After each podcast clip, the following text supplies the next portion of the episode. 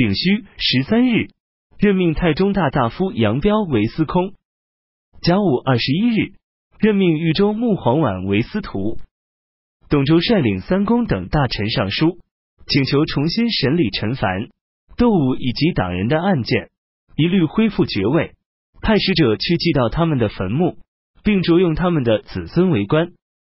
自六月到九月，大雨连绵不断。冬季十月乙巳初三，安葬何太后。白波叛军进攻河东郡，董卓派部下将领牛辅率军讨伐。当初南匈奴单于乌弗罗继位后，谋杀他父亲的南匈奴人于是叛变，共同拥立须卜谷都侯为单于。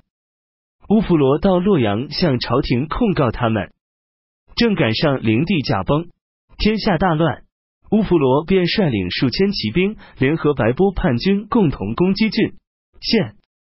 当时百姓都聚集在雾堡里自守，乌弗罗没有抢掠到什么东西，自己的部队却有不少伤亡。他想再回到自己的领地去，但南匈奴人不接纳他，他便停留在河东郡的平阳县。须卜古都侯做了一年单于后就去世了，南匈奴于是空下王位，而由虚卜古都侯的父亲代行单于职权。十一月。任命董卓为相国，允许他在参拜皇帝时不唱名，上朝不屈行，佩剑穿鞋上殿。十二月戊戌乙戊，任命司徒黄婉为太尉，司空杨彪为司徒，光禄勋荀爽为司空。起初，尚书武威人周弼、城门校尉、汝南人武琼劝说董卓矫正桓帝、灵帝时的弊政。征召天下有名望的士人，以争取民心。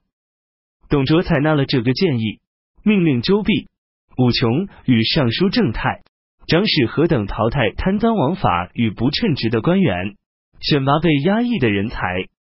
于是征召未做过官的士人荀爽、陈纪、韩荣、申屠盘入朝任职，又派使者到荀爽家乡去任命他为平原国相。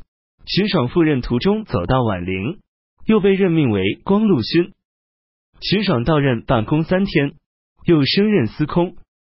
从他被征召到升任三公，一共九十三天。又任命陈纪为武官中郎将，韩荣为大鸿胪。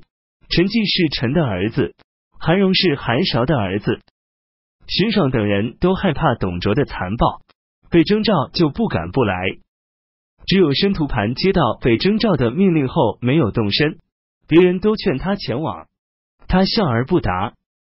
董卓到底没能勉强他做官，他活到七十余岁，在家寿终正寝。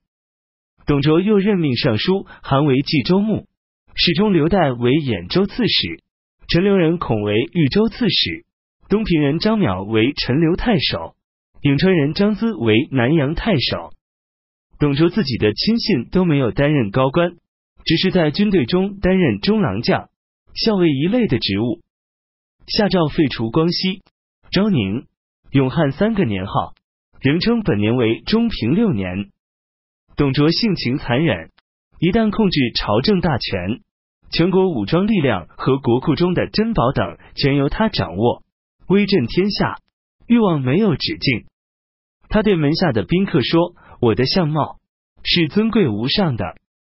御史扰龙宗进见董卓汇报事情，没有解下佩剑，立刻就被打死。当时洛阳城内的皇亲国戚很多，宅地相望，家家都堆满了金银财宝。